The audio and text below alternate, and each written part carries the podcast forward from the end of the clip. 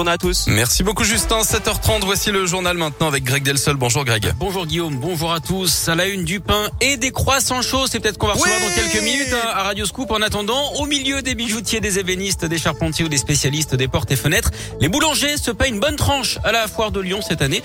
Durant toute la durée de l'événement, le public peut découvrir le laboratoire des boulangers, un stand tenu par des boulangers retraités qui ont plaisir à remettre les mains dans la farine cette semaine et qui espèrent susciter des vocations. C'est le de Bernard Moine. On peut voir les démonstrations, ce qui est important. Tout est fait euh, sur place artisanalement. C'est toujours intéressant de, voir comment les choses se passent. Et puis ça permet en même temps d'échanger avec euh, les, passants. Ça permet à des jeunes de, de, pouvoir voir comment on réalise certains produits. Et puis ça leur donne des idées.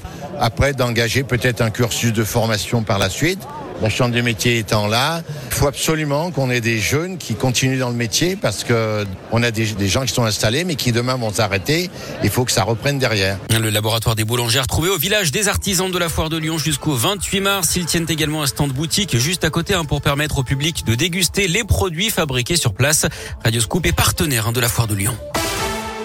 J-19 avant le premier tour de la présidentielle. D'après un sondage ELAB, Emmanuel Macron reste nettement en tête des intentions de vote au premier tour, mais recule avec 27,5%. C'est trois points de moins par rapport à la semaine dernière. Marine Le Pen suit avec 20%. Jean-Luc Mélenchon complète le trio avec 15%. Valérie Pécresse et Éric Zemmour sont à 10%. 4% et demi pour l'écologiste Yannick Jadot. Un point devant le communiste Fabien Roussel. On retrouve ensuite Nicolas Dupont-Aignan et Jean Lassalle à 3%. 1% et demi pour Anne Hidalgo et Philippe Poutou. Nathalie Arthaud ferme la marche à 0,5%. Des écoles vandalisées dans l'Ain, à Trévoux, près de Villefranche-sur-Saône. Les 120 élèves de l'école maternelle des Corbettes n'ont pas pu être accueillis dans leur classe hier matin.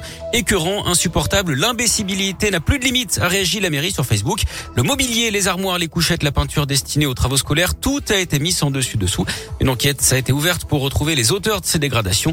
La ville appelle les témoins des faits à se signaler auprès de la gendarmerie. Trois blessés, euh, trois policiers blessés par un chauffard. Ça s'est passé jeudi dernier à Vaux-en-Velin. D'après le progrès, le suspect a démarré brutalement pour éviter un contrôle. La voiture était volée et faussement immatriculée. Un agent a été blessé à la main. Un autre a dû se jeter par terre pour éviter le conducteur quelques instants plus tard à un barrage. Le suspect qui a ensuite pris la fuite à pied, blessant là encore deux autres policiers en se rebellant.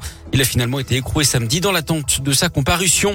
Qui aura une nouvelle étoile? Le guide Michelin publie son palmarès aujourd'hui. On verra si l'auberge de Collonges retrouvera sa troisième étoile, perdue en 2020, deux ans après la mort de Paul Bocuse. Le Rhône qui compte pour l'instant 22 restaurants étoilés. Peut-être y en aura-t-il donc de nouveau dans les prochaines heures. Du rugby, les All Blacks à Lyon l'an prochain pour la Coupe du Monde. On le sait, hein, ils auront deux matchs à disputer chez nous contre l'Italie et contre l'Uruguay. Mais les joueurs et leur staff devraient rester bien plus longtemps puisque d'après le progrès, ils s'installeront, euh, ils installeront leur camp de base à Lyon pendant un mois. Ils s'entraîneront sur les installations euh, du Loup. Et puis en voilà un ou une qui n'aura plus trop de mal à payer son plein d'essence dans la région. Un joueur a remporté 15 millions d'euros au loto euh, dans l'Allier.